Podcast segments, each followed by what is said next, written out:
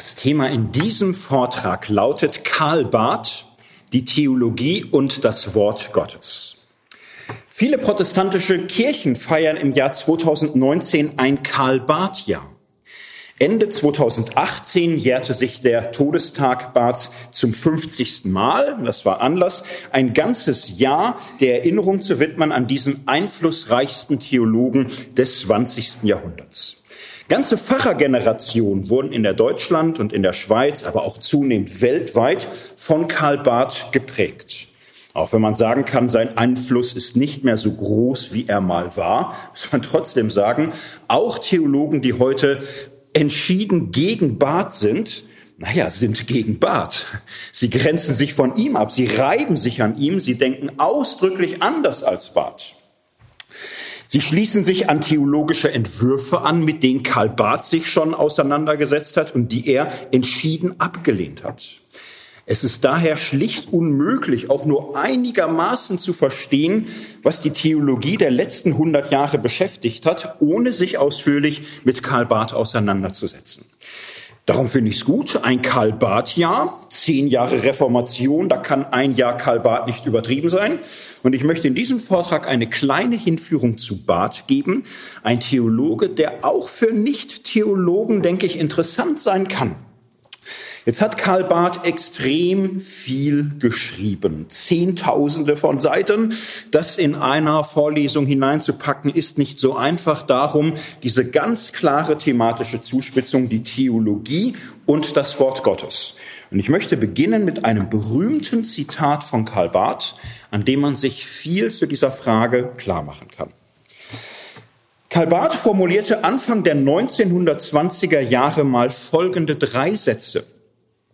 Wir sollen als Theologen von Gott reden. Wir sind aber Menschen und können als solche nicht von Gott reden.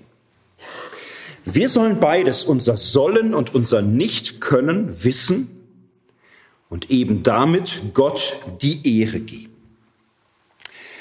Gehen wir diesen Sätzen entlang. Es beginnt ja erstmal völlig kurios. Es beginnt mit dem ersten Satz, wir sollen als Theologen von Gott reden sagt ein Theologe, der viele Jahre studiert hat, Theologiestudium, danach eine Zeit lang in der Wissenschaft geblieben, in einer theologischen Zeitschrift mitgearbeitet, wissenschaftlich publiziert, dann in die Gemeinde gegangen, zehn Jahre Gemeindedienst. Nach über 20 Jahren Theologie kommt er zur Erkenntnis, wir sollen als Theologe von Gott reden. Das klingt nicht spektakulär. Das klingt nach Verhöhnung des Publikums. Bitte wie, möchte man sagen. Jedes Kind weiß, dass Theologen von Gott reden. Dafür werden sie bezahlt. Was denn sonst? Man kann daran sehen, ähm, Sätze haben ihre Bedeutung nie in sich und absolut. Sätze haben Bedeutung immer in einem ganz bestimmten Kontext. Als Antwort auf ein breites, vielfältiges Gespräch ist dieser Satz ganz besonders gemeint und besonders wichtig. Wir sollen als Theologen von Gott reden. Ja klar, Karl Barth wusste das auch als Kind schon. Er stammt aus einem erwecklich frommen Elternhaus. 1886 ist er geboren in der Schweiz. Sein Vater war Theologieprofessor. Sein Leben lang hat Karl Barth äh, verbracht in einem kirchlich-theologischen Dunstkreis. Natürlich sollen Theologen von Gott reden. Was denn sonst weiß ja jedes Kind. Sein Vater war ein konservativer Theologe, er hieß, sowas hieß damals positiver Theologe. Die redeten erst recht und laut und äh, bekenntnishaft von Gott. Unzählige andere Menschen auch und natürlich Theologen auch, meint man als frommes Kind. In der Theologie kann so ein einfacher Satz schwierig werden. Wir sollen als Theologe von Gott reden. Und das war vor 100 Jahren so und das ist auch heute noch so. Sehr einfache Sätze werden einen in Beschäftigung mit der Theologie immer schwieriger, immer fragwürdiger. Wie passiert das, dass Theologen so einfache Sätze auf einmal zu Problemen machen? Naja, wenn man anfängt, Theologie zu studieren, sieht man auf einmal, viele Menschen reden von Gott. Sie glauben, vom Gott der Bibel zu reden. Sie meinen zu sagen, was die Bibel sagt.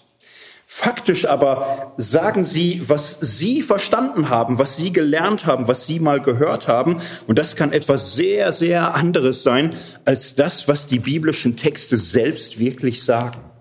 Man kann sich sehr täuschen in der Rede über Gott. Man kann sehr leicht davon überzeugt sein, die ewige christliche Wahrheit, die man seit 2000 Jahren immer genau so bekannt hat, selbst zu bekennen, sagt aber im Grunde etwas recht Neumodisches. Etwas, was vor 100 Jahren keiner verstanden hätte, was vor 500 Jahren alle für, für Nonsens oder Kitsch oder Heresie gehalten hätten. Man kann sich sehr täuschen, wenn man einfach so von Gott redet. Karl Barth begann mit dem Theologiestudium. Sein Vater ermutigte und ermahnte ihn, bei den frommen, konservativen Theologen zu bleiben. Karl Barth hatte aber mehr und mehr das Gefühl, es gibt eine Konservativität, die, die sehr viel Kraft reinsteckt, bloß nicht zu ändern und bloß festzuhalten.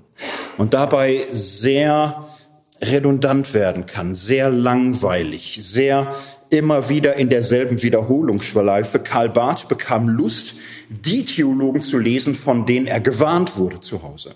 Er wollte doch ein bisschen genauer wissen, was treiben denn diese liberalen Theologen, die an den Universitäten immer mehr Raum einnehmen, die viele Gläubige aber mit Skepsis, mit Angst oder Wut betrachteten.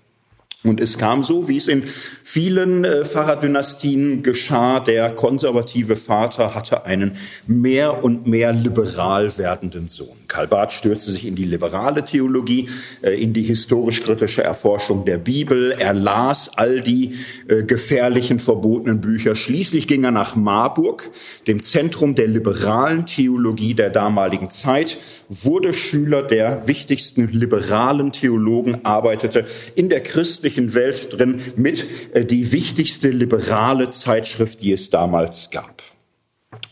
Wir sollen als Menschen, als Theologen von Gott reden. Na ja, auch liberale Theologen finden das schon irgendwie. Und was aber zum Bewusstsein der liberalen Theologie gehört, ist dies, wir können doch nur angemessen von Gott reden, wenn wir sehen und, und wahrnehmen, dass die Bibel selbst ein Werk der Geschichte ist. Die ganze, das ganze Christentum ist zutiefst geschichtlich, zutiefst wandelbar, zutiefst eingelassen in seine jeweilige Zeit. Alles Denken steht in seiner Zeit. Das gilt für die kirchlichen Bekenntnisse. Man hat als Kind mitgesprochen die Glaubensbekenntnisse, das Credo, die großen dogmatischen Formulierungen der alten Kirche. Jetzt studiert man Theologie, lernt Latein und Griechisch und merkt auf einmal, all diese altvertrauten Sätze sind vollgesogen mit philosophischen Voraussetzungen der griechischen Metaphysik. Es sind lauter zeitbedingte Ausdrucksformen des menschlichen Geistes. Und sie wurden nicht irgendwann im Gehorsam zur ewigen Wahrheit niedergeschrieben, sondern sie wurden errungen, erstritten. Es gab Prügeleien, es gab heftige Auseinandersetzungen. Die Geschichte des christlichen Bekenntnisses ist menschlich allzu menschlich. Und man sieht es auf einmal. Und das ist ja erst der Anfang, so ist es auch in der Bibel. Man hat die Offenbarung des Johannes vielleicht mal reingeschaut, irgendwas gehört und dachte, na ja, das ist ein Buch, wo Johannes schreibt, was Jesus ihm gezeigt hat. Das ist so passiert und, und da steht da, jetzt studiert man und hört, das ist ein apokalyptischer Text. Es ist ein apokalyptisches Denken. Man wehrt sich dagegen. Man mag die Fremdwörter nicht. Es ist ein unsympathisch. Aber Studium ist grausam. Man bekommt den äthiopischen Henoch gezeigt oder den vierten Esra oder andere apokalyptische Texte aus der Zeit. Und man sieht auf einmal, huch, das steht ja da auch schon und das auch. Selbst das. Und man lernt, es ist ein Genre, es ist eine Gattung, es ist eine bestimmte Denkweise. Und der Professor mahnt und raunt und sagt, Sie können die Bibel nur missverstehen, wenn Sie das nicht nicht wissen. Das weiß man ab dem zweiten, dritten Semester. Man muss es wissen. Und es hört nicht auf. Man bekommt altorientalische Mythen vorgetragen oder sumerische Hymnen oder ägyptische Weisheitstexte. Und sie haben große Ähnlichkeit mit den biblischen Texten. Und irgendwann fragt man sich, was ist in der Bibel eigentlich neu? Was ist original? Was ist da einzigartig? Und wenn man einen Professor fragt, wird er sagen, fast nichts, ich müsste auch lange nachdenken. Und man schaudert, aber man, man hat die Texte und man kann sie lesen und man kann da reingucken. Und, und was sich aufdrängt ist, es ist ja wahr. Alles Denken steht in seiner Zeit, alles ist geschichtlich geprägt, alles ist in irgendeiner Weise verwoben mit lauter Einflüssen und Tradition und Prägung. Und wieder raunt der Professor, Sie können die Bibel gar nicht verstehen, ohne das zu wissen, ohne die Voraussetzungen der damaligen Hörer zu kennen. Man muss doch verstehen, was die damals bereits dachten und wussten. Nur dann kann man doch wahrnehmen, worum es dem biblischen Text im Besonderen geht. Karl Barth brachte das mal auf die Formel, was hat er gelernt in der liberalen Theologie? Alles, was wir glauben, verkündigen, predigen, steht unter einer doppelten Voraussetzung des historischen Relativismus und des religiösen Individualismus. Das ist die Quintessenz. Das ist das, was man in, in den Koffer gepackt bekommt in fünf, sechs, sieben Jahren Theologiestudium. Historischer Relativismus heißt erstmal neutral. Alles steht in geschichtlichen Beziehungen zu anderen Gedanken zu anderen Texten, zu anderen Traditionen, ist relativ. Relation heißt Beziehung. Alles ist bezogen auf etwas. Und na klar, wenn alles auf etwas bezogen ist, heißt es auch in einem zweiten Sinne, es ist relativ. Es ist keine absolute, zeitlose, ewige Wahrheit, sondern es ist, naja, wahr vielleicht in dieser Zeit, in dieser Situation für diese Menschen. Heute müsste man es vielleicht anders sagen bezogen auf andere Fragen, bezogen auf andere Denkweisen. Wir denken nicht mehr so wie im vierten, fünften Jahrhundert nach Christus. Diese ganzen Begriffe von Natur und Wesen und Gottheit und Menschheit und Substanz und Relation, unser ganzes Denken funktioniert völlig anders. Und wenn wir dasselbe würden sagen wollen, müssten wir eine völlig neue Gestalt dafür finden, die so in unsere Denkweisen eingebettet ist, wie das damals gewesen ist. Historischer Relativismus ist diese große Erkenntnis, auch diese große Ernüchterung.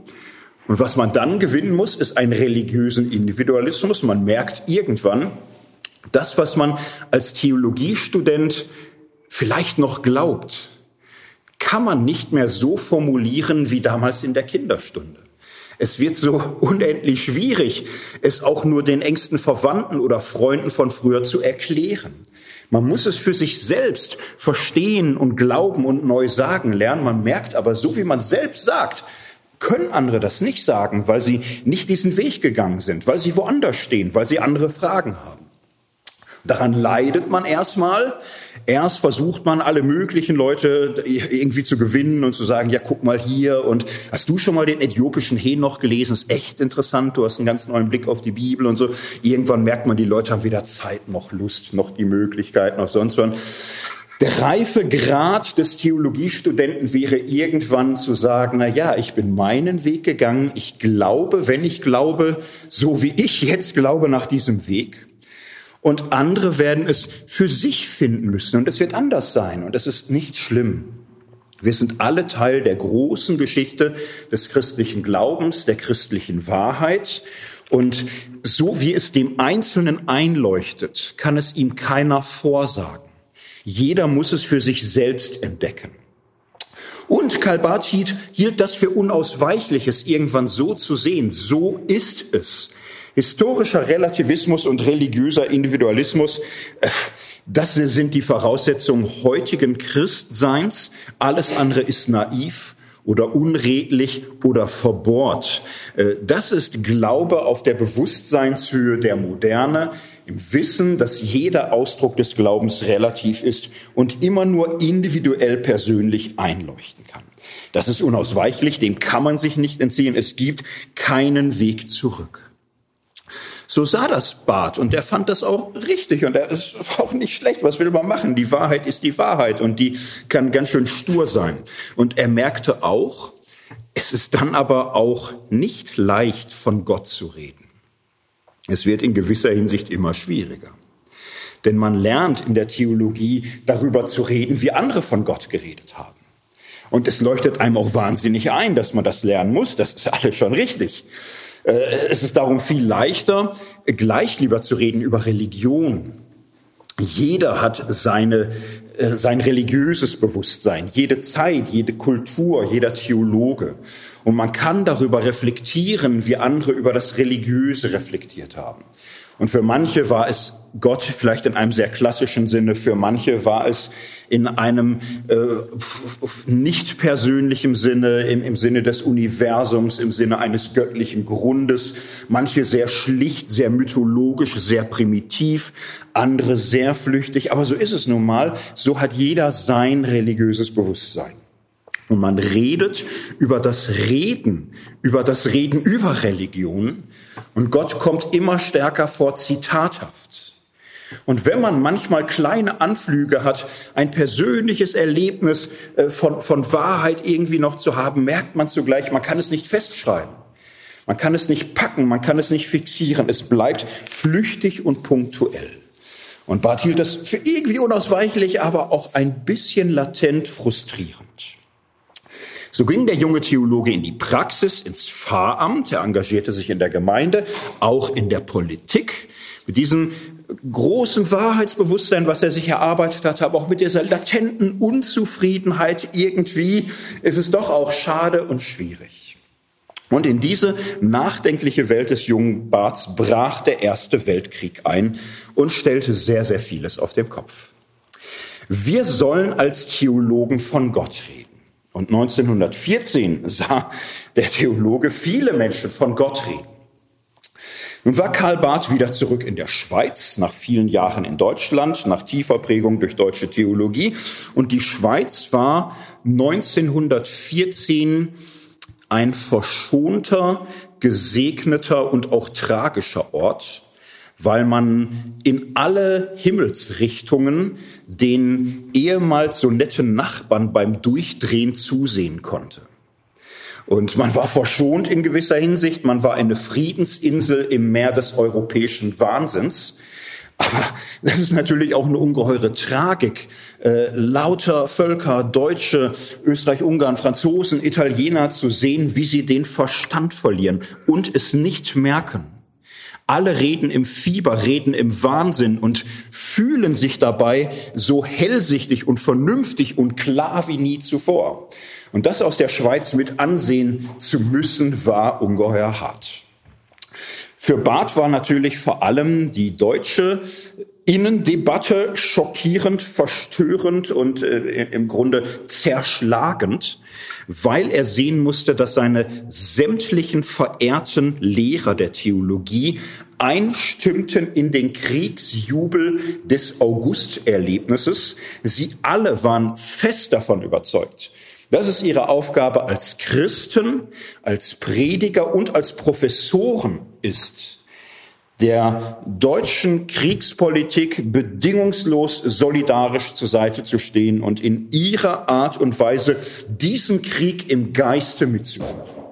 Und sie alle waren davon überzeugt, dass sie natürlich unschuldig sind, dass sie niemals diesen Krieg wollten, dass der Kaiser nie was anderes wollte als Frieden und Versöhnung und Völkerverständigung und dass in dieser Krieg aufgezwungen wurde von schlimmen, bösen Mächten, rückwärtsgewandt, orientalisch im Osten oder modern, westlich, materialistisch, säkular ausgezehrt.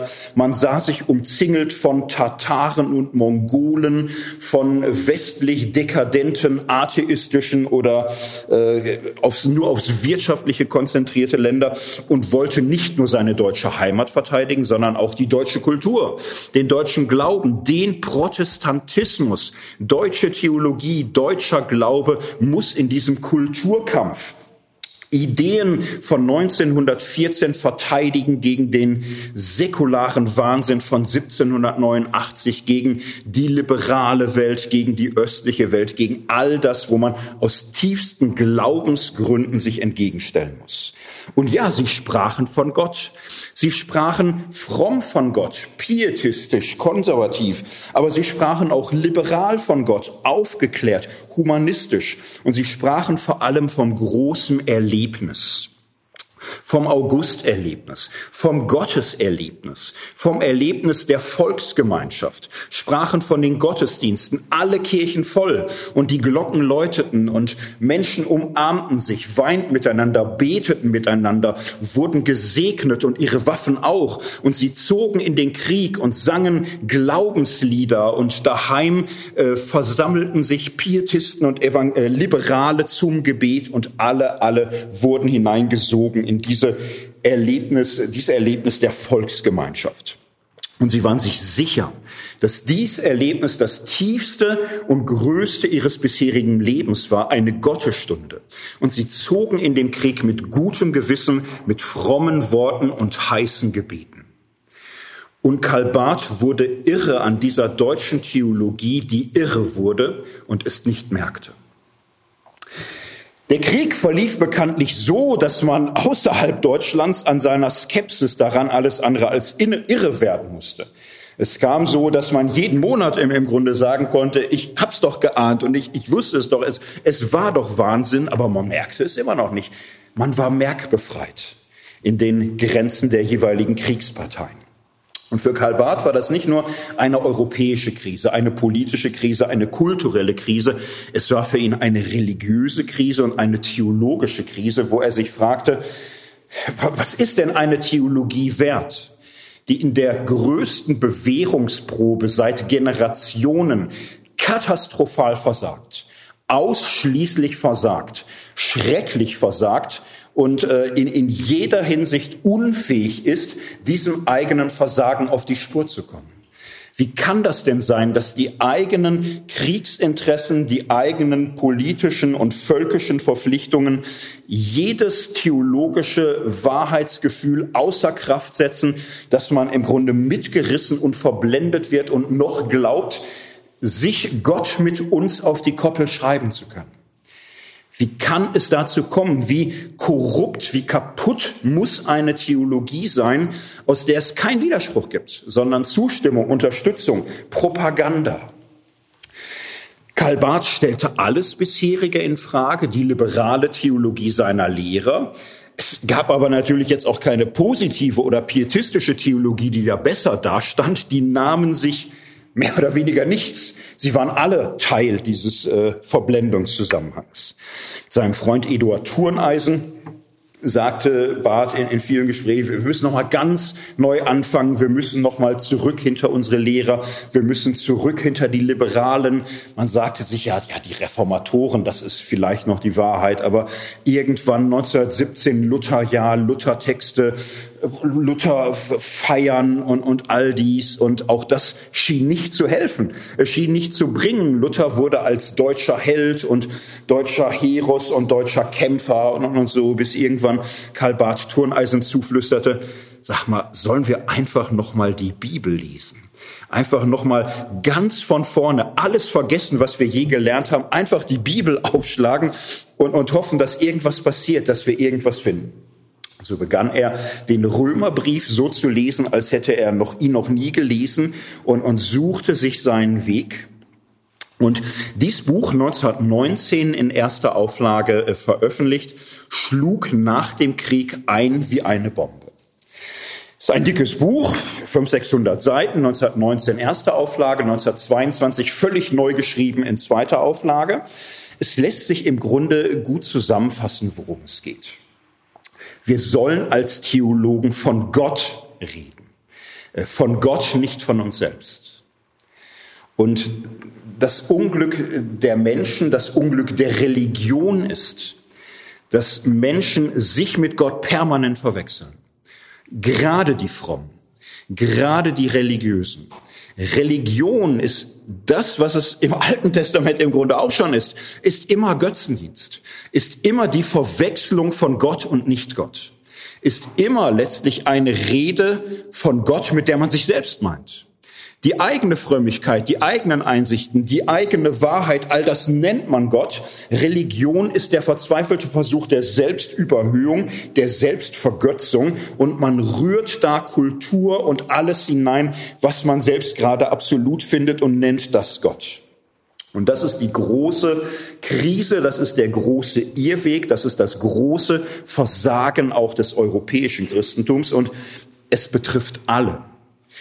Diesem Rundumschlag packt Barth äh, Liberale und Pietisten zusammen. Er wendet sich erstmal ab von der liberalen Theologie.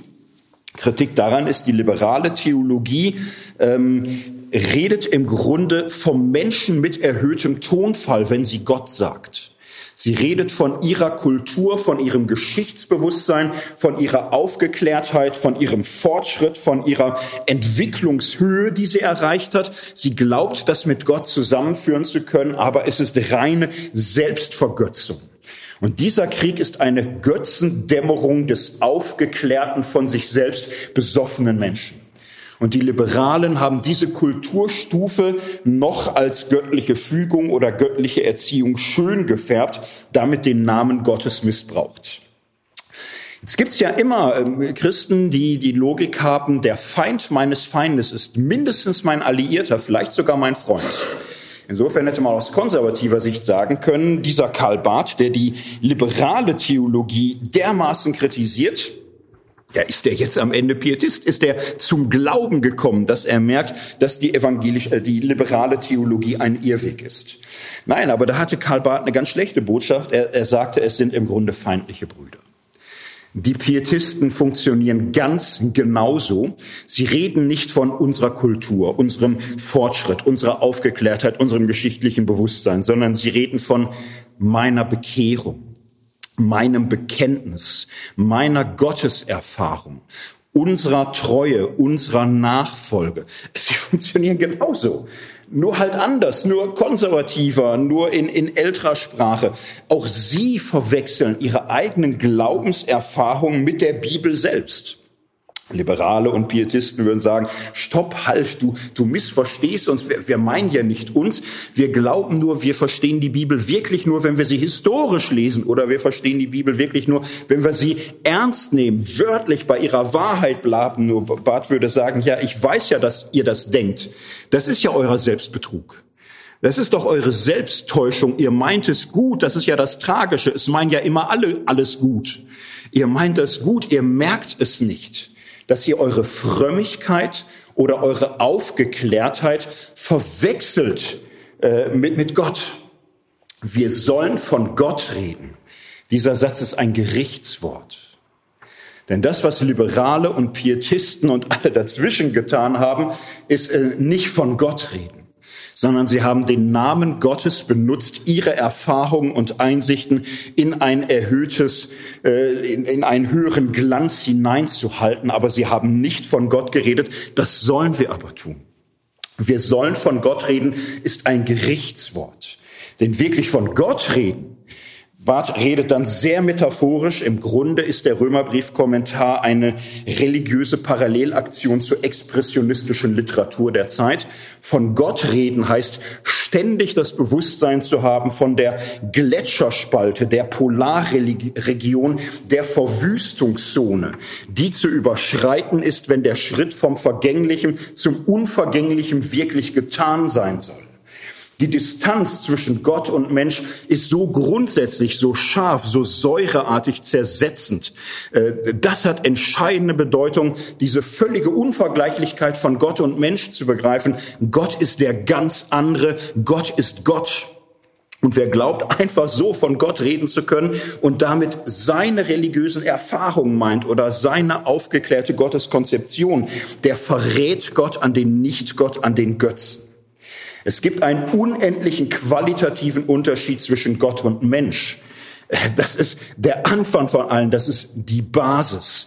Und das kann man liberal verdrängen, das kann man pietistisch verdrängen, das kann man konfessionalistisch verdrängen, das kann man lutherisch verdrängen, katholisch verdrängen, indem man sein eigenes Bekenntnis, seine Konfession, seine Wissenschaft glaubt, als Gewähr dafür nehmen zu können, dass man wirklich von Gott redet. Man tut es nicht.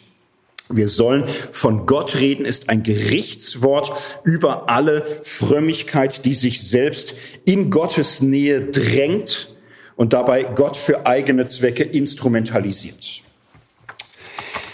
Das war der erste Satz. Wir sollen von Gott reden.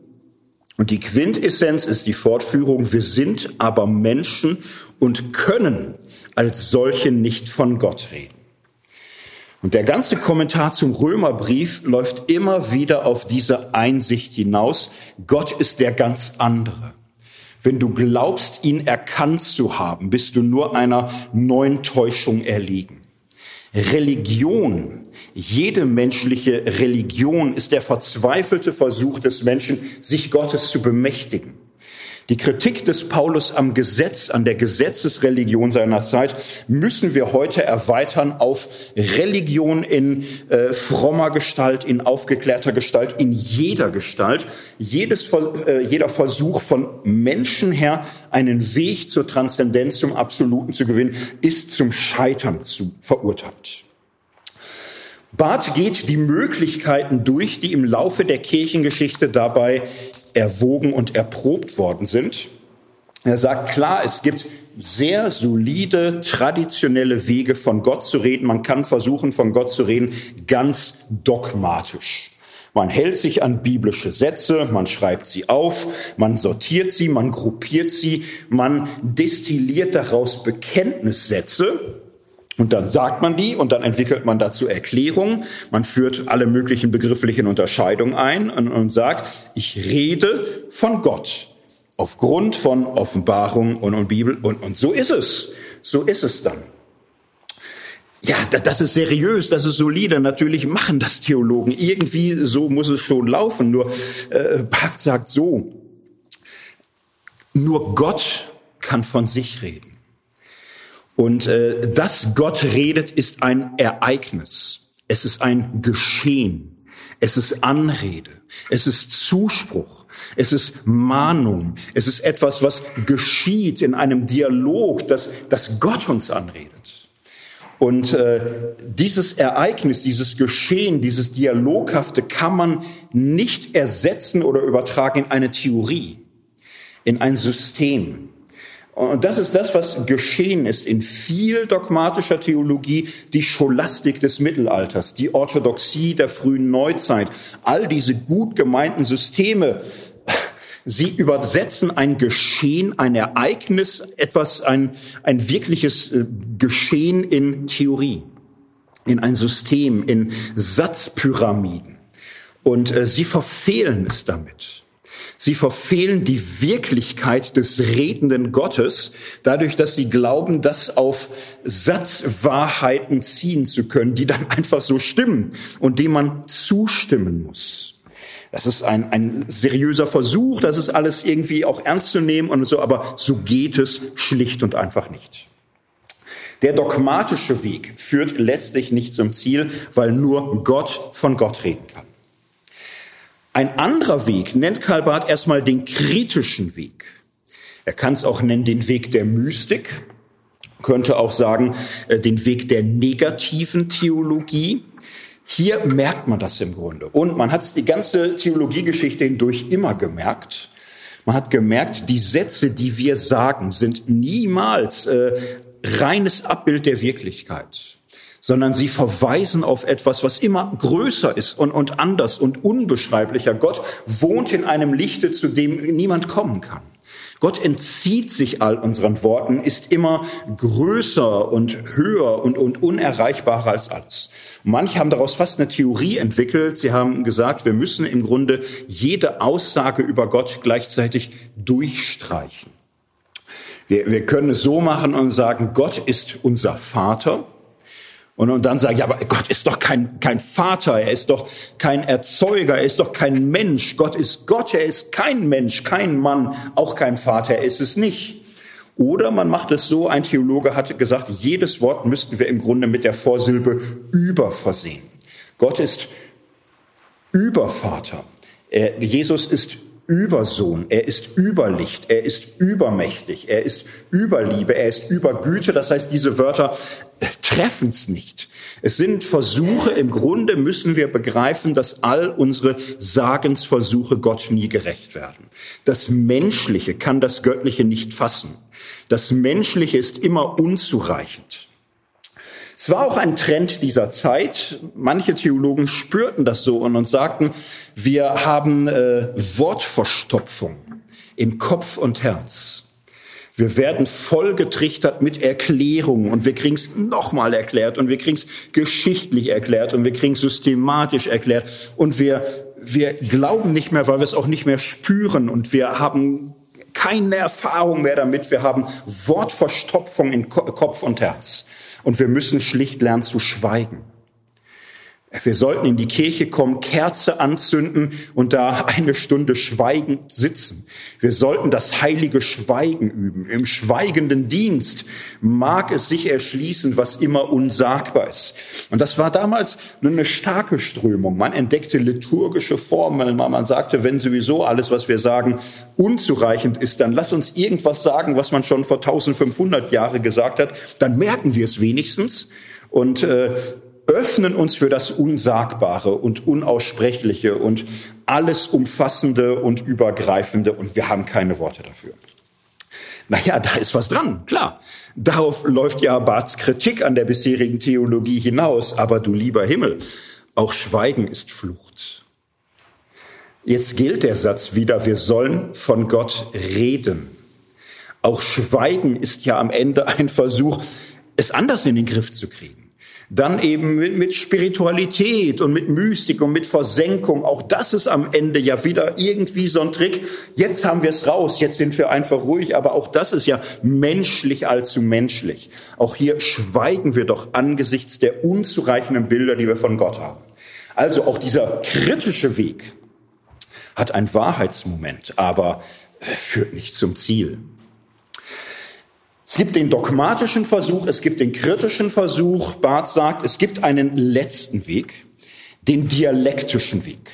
Und Barth sagt sofort, das ist mit Abstand der beste. Es ist der Weg, den die Reformatoren gegangen sind oder Leute wie Sören Kierkegaard, letztlich auch die Propheten und Apostel. Wie funktioniert der dialektische Weg von Gott zu reden? Nun so, dass er im Grunde die den ersten und den zweiten Weg miteinander verbindet. Und vor allem bei Luther konnte man da unzählige Zitate für finden, also so Sachen wie, nur der Gottlose kann gerecht werden. Nur wer Sünder wird, wird erlöst. Nur der Kranke wird heil. Wir finden das Leben Gottes nur im Tod die Vergebung nur in der Schuld. Wir finden das Licht nur in der Finsternis.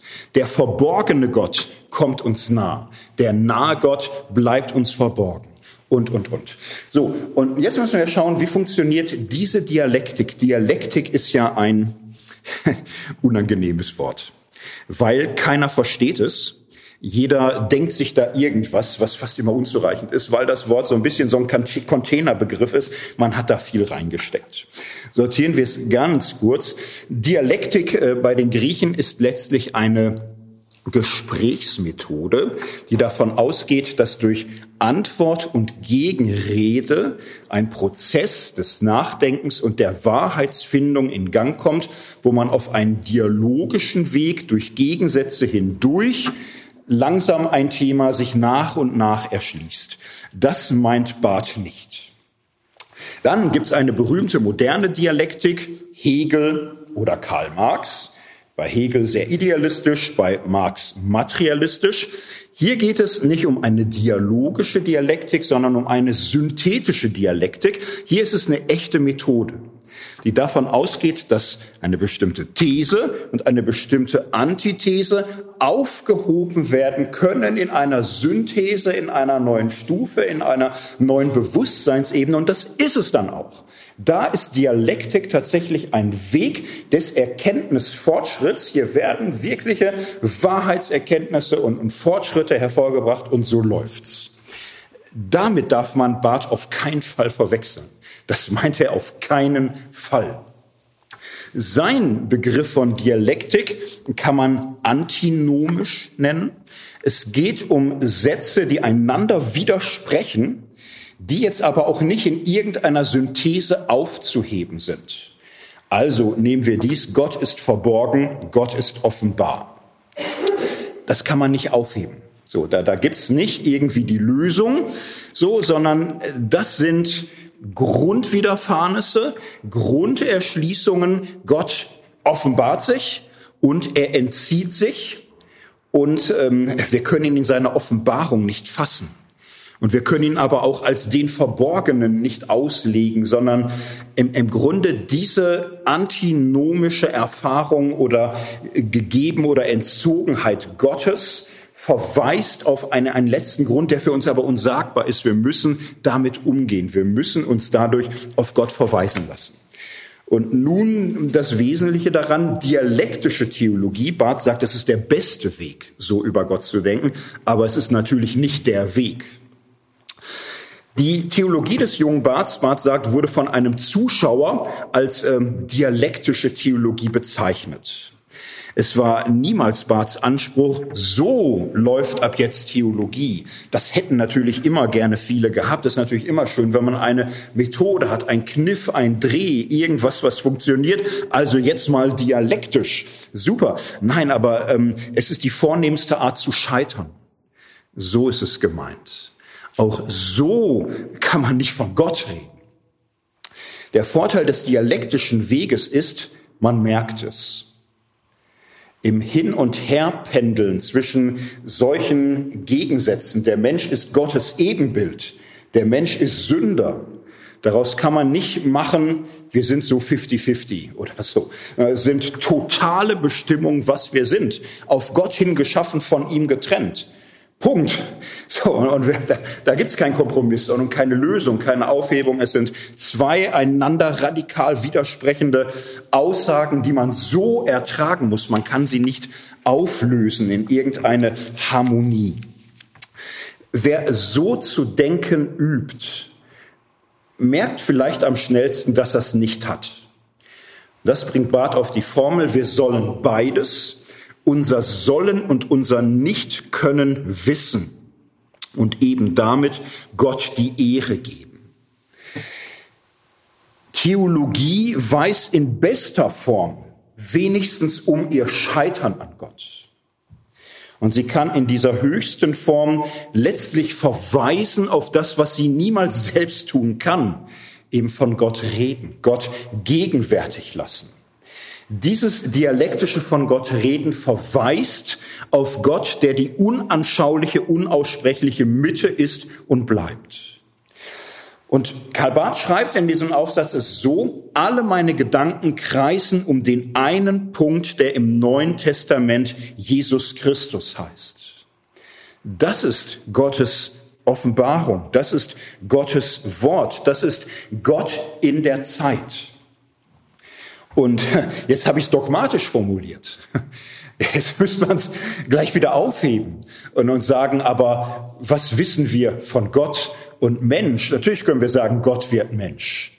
Aber unser Begriff von Gott ist unendlich unzureichend. Und unser Begriff von Mensch auch. So. Und am Ende sind wir wieder, aber es ist doch Gott, der Mensch wird. Aber die Wahrheit selbst, das Ereignis, das Geschehen, diese Wirklichkeit, ist etwas, was immer nur von Gott her wahr sein und wahr werden und sich ereignen kann, so dass es uns richtend und rettend und schuldig sprechend und uns vergebend Ereignis wird in unserem Leben. Wir können letztlich nur, wie ähm, das Bild auf dem Isenheimer Altar es vor Augen führt, der lange Finger sein von Johannes dem Täufer, der auf Christus zeigt.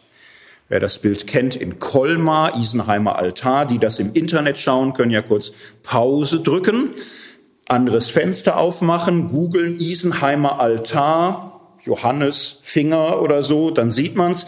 Das war ein Bild, was Karl Barth sehr eingeleuchtet hat für seine Theologie. Wir verweisen auf ihn. Aber unsere Theologie, unser Verweisen ist nicht Christus, sondern immer nur Hinweis, Zeugnis, das, äh, was wir nie einholen können. So, so können wir es machen. Und so ist das Wort Gottes die Aufgabe der Theologie. Und äh, die Theologie darf niemals sich selbst betrügen und glauben, das Wort Gottes sei so eine Art Autoritätsgrund des eigenen Rechthabens. Das ist leider die Normalfunktion vieler Theologien. Man beruft sich auf Gott, auf die Bibel, auf Gottes Wort und meint damit, äh, das Trumpfass auszuspielen, dass man Recht hat. Das ist äh, theologischer oder religiöser Götzendienst.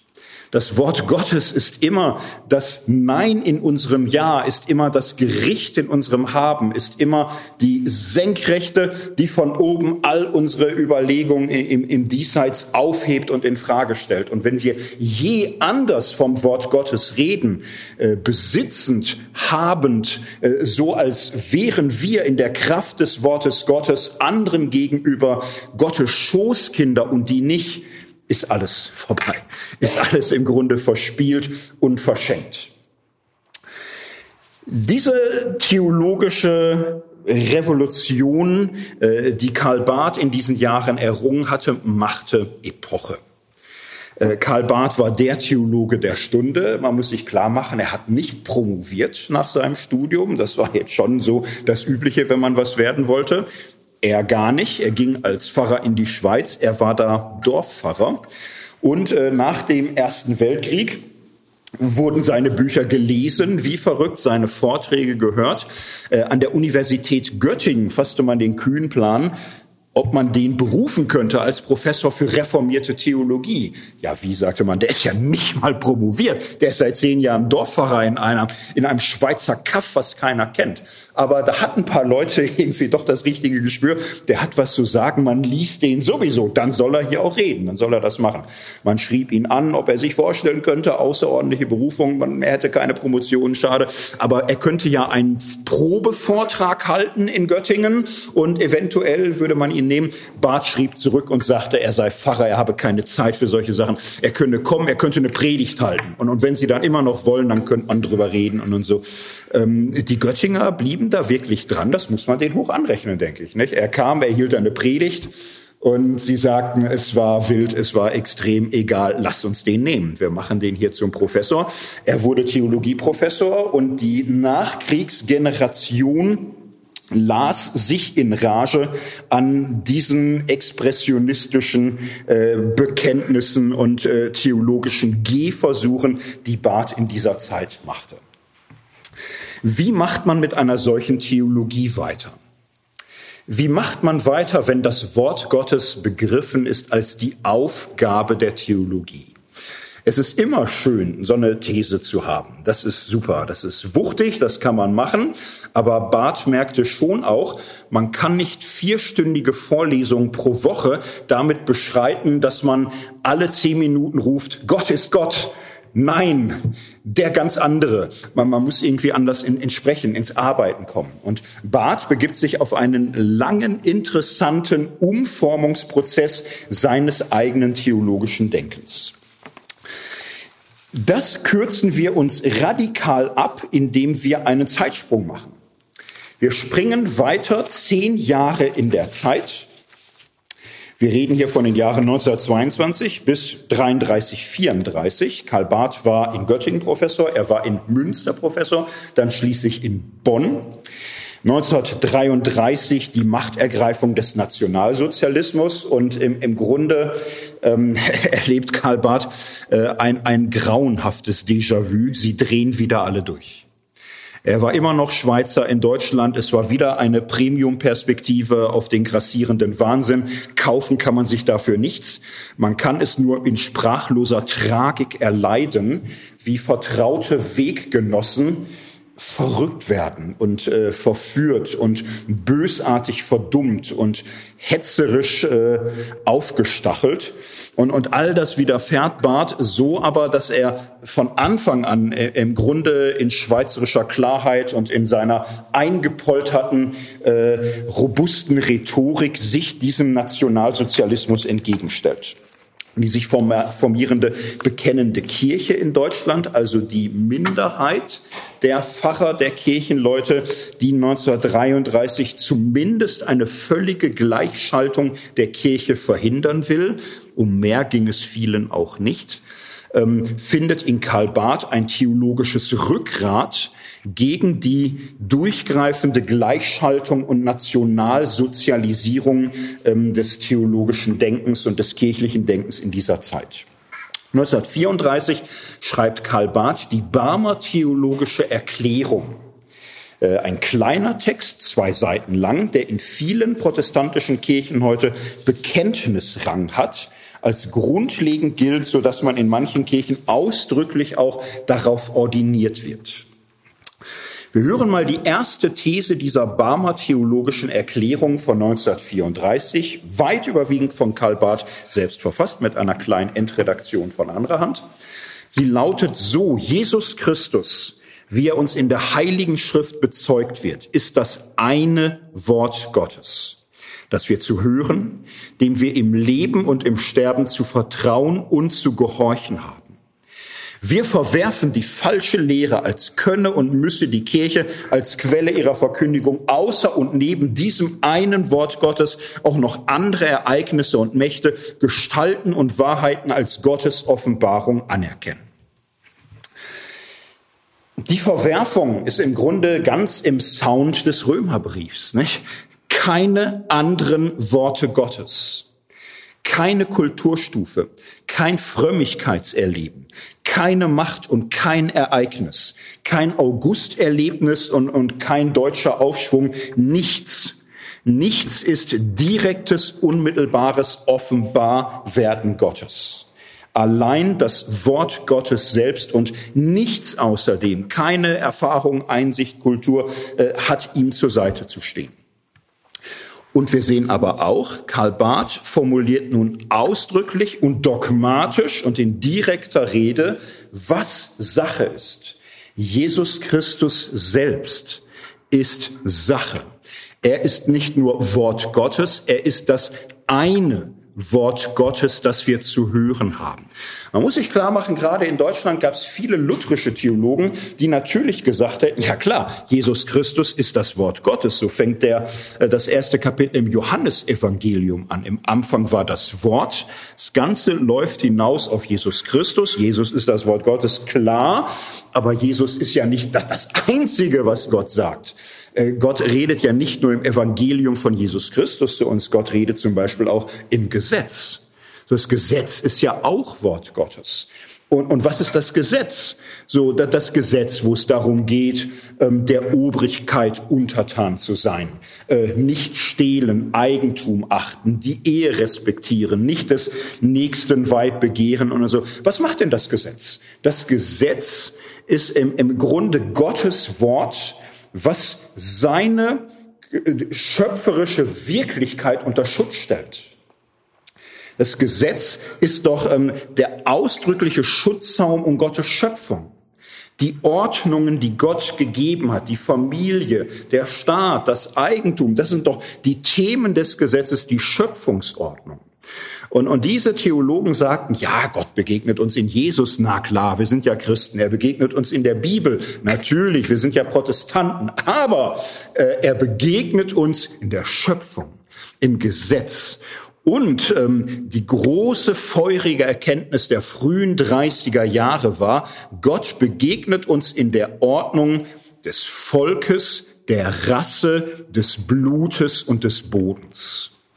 Und man sagte nun, wir sind doch alle gefangen gewesen in einem liberalen Albtraum. Was hat denn die liberale Moderne gebracht? Sie hat uns zu punktförmige Wesen degradiert, deren äh, Substanz Selbstbestimmung und Individualität ist. Wir wurden reduziert auf eine individualistische Menschenwürde, auf unsere Vernunftnatur und verloren ging doch dabei, der Mensch ist doch nur Mensch in Gemeinschaft in der Gemeinschaft seiner Familie, in der Gemeinschaft seines Volkes, in der Gemeinschaft seiner Sprache, in der Gemeinschaft des Bodens, von dem er lebt.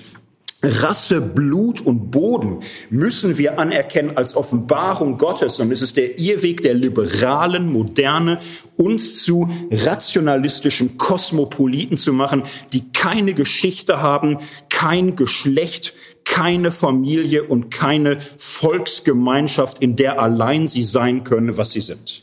Das war State of the Art vieler Theologen. Das war die, die, der neueste Schrei und man war sicher, dass die liberale Moderne gescheitert ist. Die liberale Moderne, die einen im Versailler Vertrag etwas aufzwingen wollte, was die Ehre eines ganzen Volkes erniedrigte, beschmutzte und beschämte. Und dieser Aufbruch, in den ein Volk wieder zu sich selbst findet und zur eigenen Größe sich erhebt durch einen Führer, der doch nur von Gott mit diesem Auftrag äh, begabt worden sein kann, äh, eine Theologie, die das nicht anerkennt, hat äh, den Kontakt zur Wirklichkeit verloren. Gegen diese Mehrheitsüberzeugung, würde ich mal sagen, im Christentum, in Kirchen und Theologie, ist das formuliert, wenn Barth sagt, Jesus Christus ist das eine Wort Gottes, das wir zu hören haben, den wir im Leben und im Sterben zu vertrauen und zu gehorchen haben. Der zweiten These führt Barth weiter aus, wir verwerfen die falschen Lehre, als gäbe es Bereiche unseres Lebens, in denen wir nicht Jesus Christus, sondern anderen Herren zu eigen wären. Oder er führt es so aus, wir verwerfen die falsche Lehre, als könnte der Staat über seinen besonderen Auftrag hinaus die einzige und totale Ordnung menschlichen Lebens werden. Es geht vielmehr um eine Befreiung aus den gottlosen Bindungen dieser Welt hin zur Nachfolge und zur Mission, dass wir die Botschaft von der freien Gnade Gottes ausrichten an alles Volk. Das sind äh, staccatohafte Bekenntnissätze, Worte, die heute in den Ordinationsversprechungen vieler Kirchen immer weiter äh, tradiert werden. Und äh, man ist mit Recht stolz darauf. Es wurde so viel Schwachsinn geredet in diesen Jahren. So viel unsagbar Beschämendes und Schändliches, dass man schon mit recht äh, dankbar und ein bisschen demütig stolz sein kann, äh, dass so viel Wahrheit und Bekenntnismut auch möglich war. Jesus Christus ist das eine Wort Gottes und wir nehmen jetzt aber auch etwas anderes wahr. In diesen Bekenntnissätzen redet Barth nicht mehr dialektisch. Und in der Tat, er hat sich im Laufe der zehn Jahre weiterentwickelt und mehr, mehr im Grunde gemerkt, dieses Dialektische, das kann man nicht jahrelang machen. Da wird man irre. Die Offenbarung Gottes selbst ist nicht dialektisch, kann Barth inzwischen sagen. Nach seiner Frühzeit hat er in mehreren Anläufen eine neue theologische Spur gesucht. Ende der 20er Jahre veröffentlichte er eine christliche Dogmatik ein 500-seitiges Werk, die ersten Rezensionen wurden geschrieben, priesen es als epochal, als bedeutsam, als lesenswert.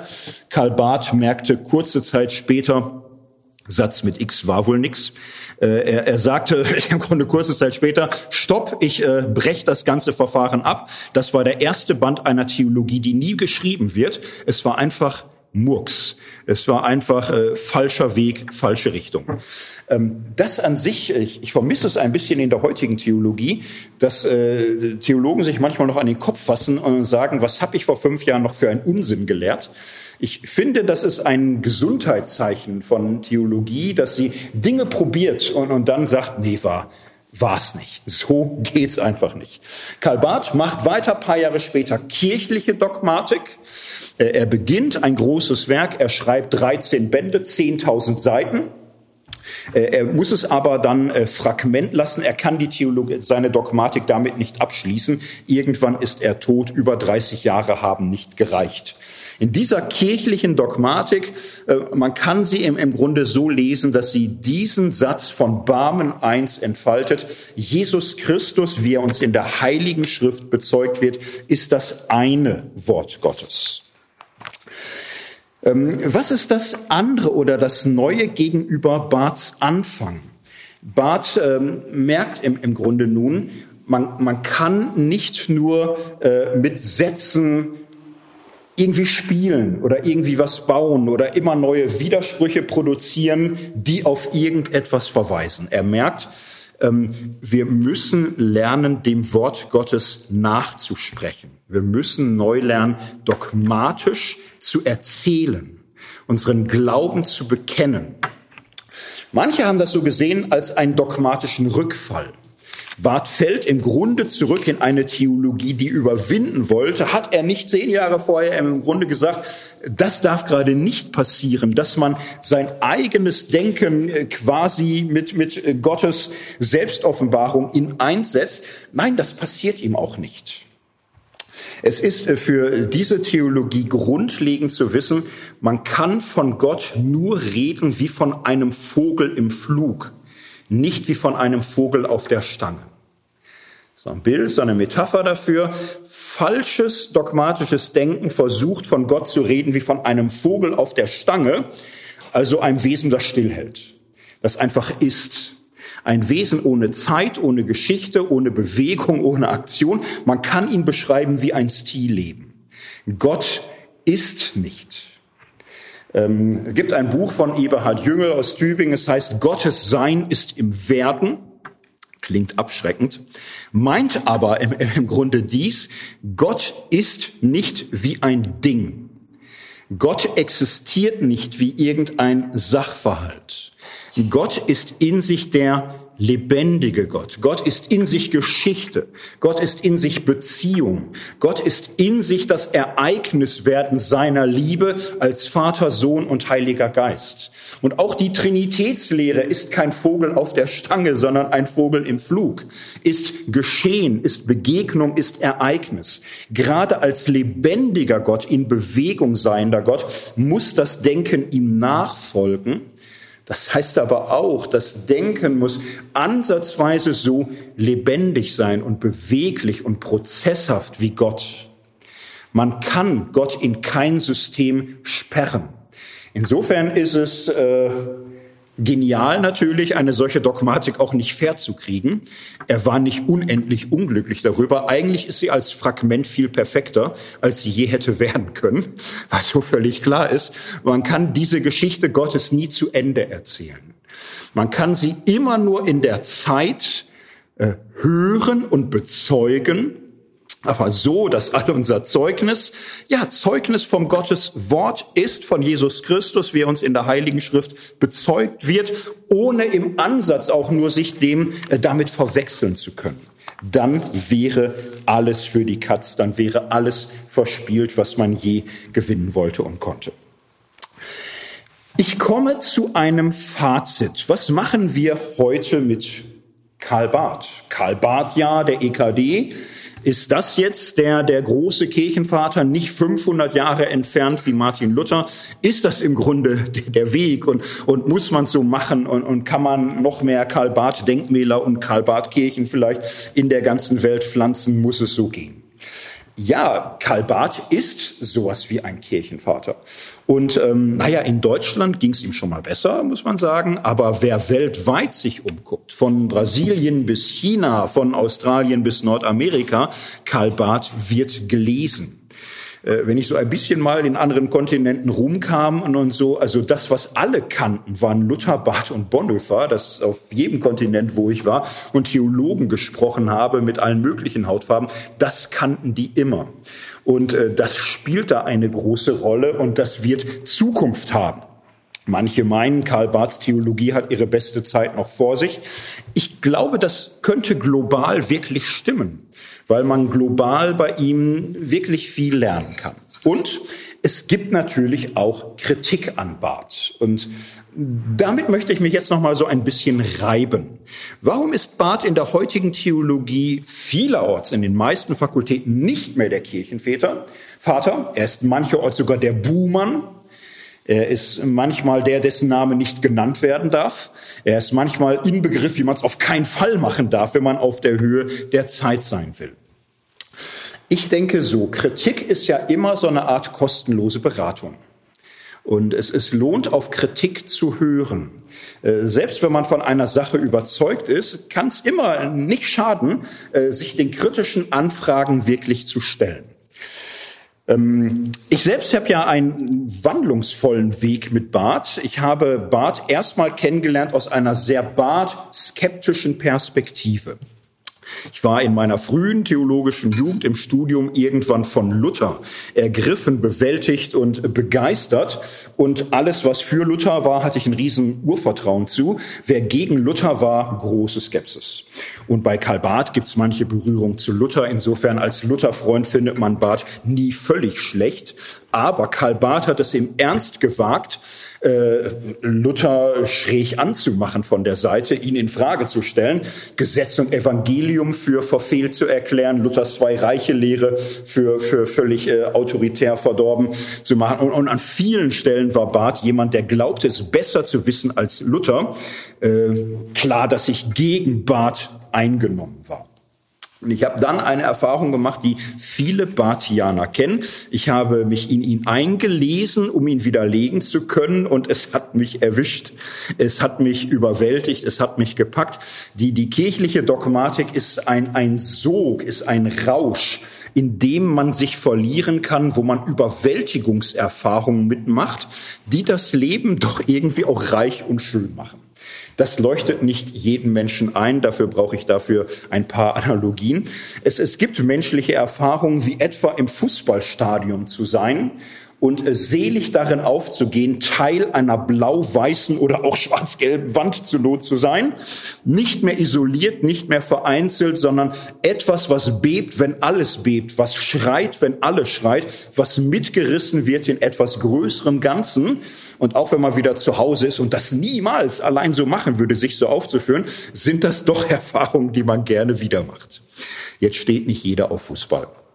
Aber man kann solche Erfahrungen in der Musik machen. Die das im Internet schauen, können noch einmal Pause drücken, ein weiteres Fenster auf und musikalisch einfach mal googeln Halleluja Händel Japaner japanische Massenchöre, die mit 10, 20, 30.000 Menschen das große Halleluja von Händel singen. Und sie singen es weinend und schreiend, als würde ihr Gesang die Welt retten können und gleichzeitig noch den Klimawandel abbrechen und, und all das, was passiert. So, das ist was, das hat was. Oder für die Fußballmusikfreunde You Never Walk Alone, gesungen von 50 Fußball, 50.000 Fußballfans in Old Trafford. Äh, mit der Kunst ist es wieder Religion, ästhetischer Individualismus. Äh, wer weder Klassik mag noch Fußball, vielleicht mal googeln Musikvideos wie ACDC Thunderstruck oder Nirvana Smells Like Teen Spirit. Also sowas. So, Pause vorbei, ne? alle da, wir haben es wieder gesehen. So, solche Erfahrungen der Überwältigung, dass ein etwas packt, dass etwas umhaut, dass man durchgepustet wird und, und wen kein Video überzeugt hat, vielleicht die Achterbahn auf der Kirmes, Kirmes probieren oder irgendwas mit Sex, Drugs und Rock'n'Roll oder so. Also ihr auf irgendwas sind viele Menschen ja doch ansprechbar. Karl Barth kann von Gott reden in einer solchen überwältigenden, begeisterten Art und Weise. Und er kann Jesus Christus groß machen als das Wort und als die Wahrheit und als die Liebe Gottes in Person. Und er kann es nicht nur in Sätzen bekennen, er kann es zeigen. Er kann es ein Sehen machen und er kann ein tief hineinreißen in die Nachfolge des Kreuzes und in das Erhöhtwerden durch den Auferstandenen. Und er kann ein Wörter wie Gehorsam lieb machen oder Sendung oder Auftrag oder Glaube, Liebe, Hoffnung, all das kann er. Und ja, ähm, wenn Christentum eine Zukunft hat, dann sicher nicht nur im Reden über das Reden, über das religiöse Reden. So, das, wovon Karl Barth sich damals abgegrenzt hat, das, das gibt's heute wieder. Und das ist natürlich äh, wissenschaftlich auch alles interessant. Man, man hat manchmal wissenschaftliche Interessen. Wenige Menschen, aber genug, um Hörsäle zu füllen, findet man noch davon. Aber keine Religion funktioniert im Reden über das Reden, wie andere über Gott geredet haben. So, Barth hat einen Weg gefunden, aus der Theologie eine Performance-Art zu machen, eine Praxis. Keine Theorie, kein System, auch, auch keine Wissenschaft, die distanziert und verobjektivierend Dinge beschreibt. Es ist eine Sprachhandlung. Hier wird mit Worten und mit Geschichten und mit Bildern gehandelt. Und äh, nur so versteht man es im Grunde. Ansonsten findet man ihn immer irgendwie zu schlicht, zu undifferenziert, zu ungebildet. Man kann sich da aufflustern und sagen, ich bin da aber viel schlauer als der Barth. Naja, herzlichen Glückwunsch, aber hm, Barth hat ein, ein Stil entwickelt, theologisch zu denken, so dass darin etwas geschieht dass darin das Ereignis, von dem er spricht, fortgeführt wird. Es ist ein, ein religiöses Denken, eine, eine Performance, eine Praxis. Und ähm, es ist für mich kein Wunder, dass Generationen von Pfarrern ähm, mit dieser Theologie gelernt haben, gerne zu predigen gerne zu verkündigen, gerne einen solchen Beruf zu haben, das ist nicht nichts. Es gibt heute viele Pfarrer, die in ihrer Praxis jeden Kontakt zur wissenschaftlichen Theologie verloren haben, weil sie die Erfahrung machen, es bringt ihnen fast nichts. Es ist zu kompliziert, zu abstrakt, zu weit weg. Und das, was Barth geschafft hat, ist alles andere als nichts. Es ist sehr viel. Und auf sowas kann keine Kirche, kann kein Verkündigungsdienst verzichten. So, das war jetzt nochmal eine, eine kleine Art Lobeshymne. Und nun möchte ich aber beschreiben, ich hatte irgendwann den Punkt, wo ich gemerkt habe, hm, mir leuchtet die Kritik an Karl Barth leider auch immer mehr ein. Kritik an Barth, jetzt mal sehr kurz gefasst, war ab den 70er Jahren folgende. Karl Barth wurde von seinen Jüngern sinnlos überhöht, als hätte er sich dem Nationalsozialismus entgegengestellt und das äh, selige Volk der bekennenden Christen wie Mose durch die Wüste geführt und hätte in Wahrheit und Klarheit mit dem Namen Jesu die Dämonen des Faschismus in irgendeiner Weise noch gebannt. Und, und du lieber Himmel, die Kritiker sagen, das ist eine falsche Überhöhung. Natürlich, also Respekt für die Barmer theologische Erklärung. Es ist eine, eine große Leistung. Es ist wirklich was wert. Und der Mann war Schweizer. Es war leichter, von außen gute Ideen zu haben, als in dem Sog des Ganzen. Aber jetzt das wirklich Problematische. Natürlich hatte Karl Barth recht in seinem Antifaschismus. Aber sein ganzes Denken ist nicht äh, der, der große Gegenentwurf und die Lösung und die, die große politische Erleuchtung, auf, auf die die ganze Menschheit wartet. Karl Barths ganzes Denken ist so autoritär, und äh, hierarchisch und rechthaberisch wie das, wogegen er sich ausspricht. Im Grunde langfristig gesehen ist Barths Denken nicht Teil der Lösung, sondern Teil des Problems. Und äh, es gab auch andere Antifaschisten, äh, die aus anderen totalitären Überzeugungen heraus antifaschistisch war. Das soll nichts nehmen vor, vor dem Respekt und der Ehre, die man vor jedem Widerstand haben wird. Aber wenn man ganz langfristig schaut, es gab totalitären Antifaschismus der für eine moderne, liberale, demokratische, pluralistische Gesellschaft nicht mehr hinreicht. Karl Barths Theologie hat im, im Grunde genau den Fehler begangen, den er in seiner Frühzeit schon noch geahnt hat. So, er hat am Ende sein eigenes theologisches Denken faktisch mit der Autorität Gottes aufgeladen. Er war nicht gesprächsfähig. Er konnte Abweichler nicht ertragen. Er konnte kein anderem Denkweg auch nur ansatzweise gerecht werden. Er hat andere Denkwege nicht verstanden. Er war ungerecht, er war autoritär, er hatte keinerlei Ambiguitätstoleranz, er war nicht mal wirklich demokratisch, er hatte sozialistische Fantasien, er war im Grunde nicht demokratie- und pluralitätsfähig. Er glaubte, äh, die Theologie mit einem prophetischen Sendungsbewusstsein ausstatten zu können. Und das haben viele seiner Jünger übernommen. Viele Pfarrer der Nachkriegszeit als Barthianer hatten immer so eine prophetische Selbstüberschätzung in sich. Sie glaubten, Zeitansage machen zu können, die Welt zu erinnern an das Reich Gottes und seine Gerechtigkeit. Und sie haben nicht gemerkt, wie selbstgerecht und besserwisserisch, kompromissunfähig sie in vielen Fragen geworden sind. Sie waren nicht in der Lage, kompromissfähige, pluralistische Demokratie in Kirche und Gesellschaft zu leben weil sie auch alle möglichen äh, politischen Fragen bekenntnisförmig aufgebläht haben. Ich selbst fand, als ich diese Kritik erstmals gelesen habe, sie ungerecht und überheblich und garstig und unsympathisch und hatte da lauter negative Gedanken und Gefühle zu. Und hätte gesagt, was würde Barth dazu sagen? Er würde doch so sagen, oh ihr Besserwisser, ich bin doch nicht autoritär. Es, es geht doch nicht um mich, es geht um Gott, es geht um Gottes Autorität. Ich habe ich hab doch nicht irgendwelche Ansprüche an irgendwen. Dann glaub doch, was du willst. Aber ich rede von dem Gott und seinem Wort, was von außen auf uns zukommt, auf dich und auf mich. Und da geht's nicht um mein Recht haben oder dein Recht haben, sondern um Gottes Recht haben. Und ich nehme die nicht für mich in Anspruch. Ich antworte auf Gottes Autorität. Und diese Autorität ist gerade nicht autoritär, sondern befreiend. Sie befreit uns aus den gottlosen Bindungen dieser Welt, denn es ist die Autorität seiner Güte.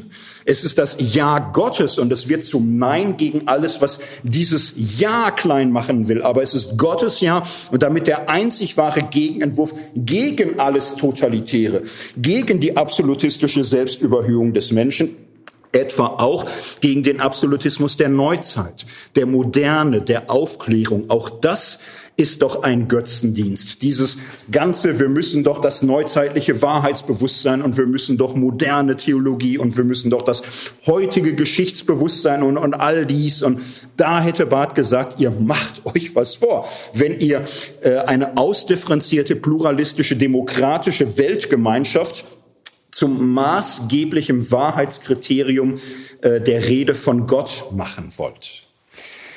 Und ja, hätten sie gesagt, ähm, wir wollen dir glauben, dass du das eigentlich willst. Das, was passiert, ist etwas anderes. Und ich glaube in der Tat, man kann manchmal mit besten Absichten in einem Selbstwiderspruch geraten zwischen dem, was man will und dem, was man tut. Man kann mit Barth in ein Gefälle geraten, wo man die Autorität Gottes befreiend und gesprächsfähig zur Geltung bringen will und letztlich monologisierend, nicht zuhörend, einengend auf Menschen einwirkt. Man kann mit Bart super predigen, glaube ich. Also man fühlt sich selbst damit ziemlich gut und äh, vielen Gemeinden geht's auch nicht schlecht. Konfirmandenunterricht wird sehr viel schwieriger. Und ich hatte irgendwann in der Praxis, und das geht, glaube ich, vielen Pfarrern und Theologen so, die Neigung, man müsste mehr zuhören, mehr verstehen wollen, mehr das Gespräch suchen, lernen, die, die Suchwege von Menschen voller Respekt und, und Ehrfurcht erstmal wahrzunehmen.